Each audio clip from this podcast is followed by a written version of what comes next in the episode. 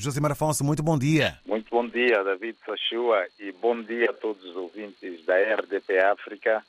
Aqui os tempos, eh, particularmente na capital São Tomense, vai marcando 25 de máximas e 23 de mínima.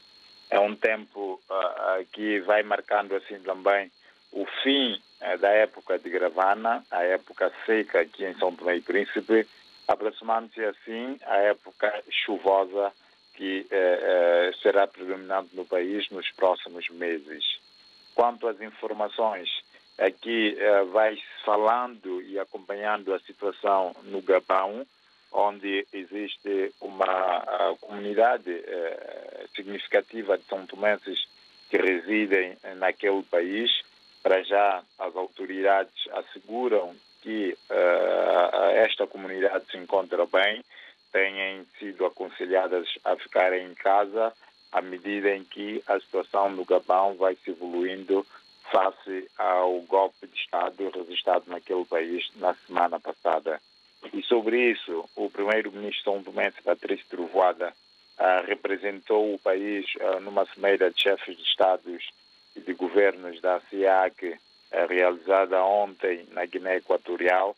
No seu regresso, Patrício Trovoada indicou que das principais conclusões desta reunião ficou a decisão de suspensão do Gabão nesta comunidade, na CIAC, e a, digamos, a transferência do funcionamento da sede desta organização, que está em Libreville, que passará agora a estar na Guiné Equatorial, Guiné Equatorial, que também assumirá a presidência da organização através do presidente, presidente Obiangema, que substitui assim Ali Bongo, o presidente do Gabão, que foi destituído pelos militares e concretizaram assim o golpe de Estado.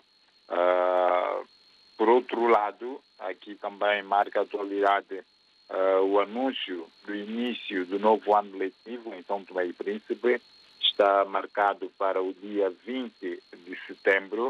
Uh, são mais de 50 mil estudantes já inscritos, desde a pré-escolar até o ensino secundário, mas ainda assim as autoridades são tomenses estão preocupadas porque consideram que este número está uh, abaixo daquilo que era esperado.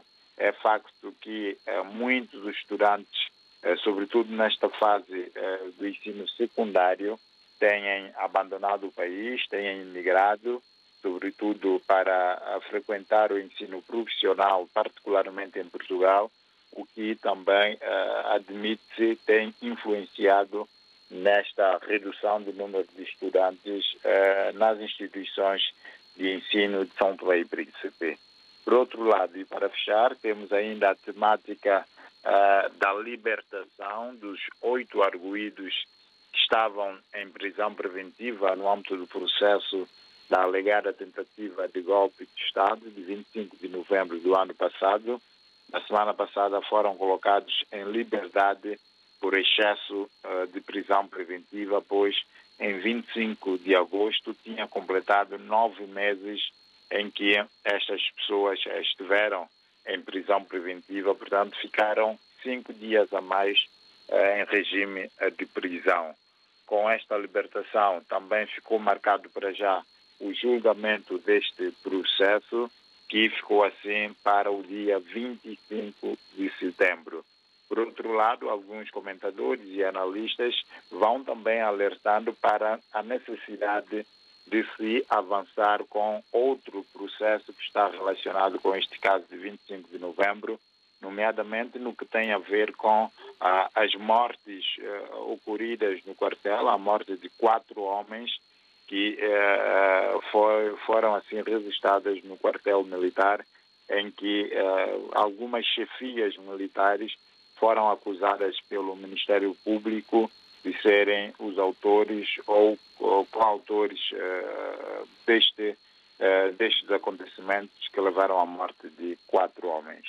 David, são sobretudo estes os temas que vão marcando aqui a atualidade informativa em São Tomé e Príncipe. Muito obrigado, Josimar Afonso. Para ti, votos de uma boa jornada dentro do Leve Leve. Estamos em permanente contacto. Um abraço, bom dia. Muito obrigado, David. Um forte abraço a toda a lusofonia. Muito obrigado à conversa com o Josimar Afonso, que nos colocou a par de toda a atualidade que já vai marcando as horas iniciais desta terça-feira, 5 de setembro, em São Tomé e Príncipe, nas Ilhas Maravilhosas. RDP África.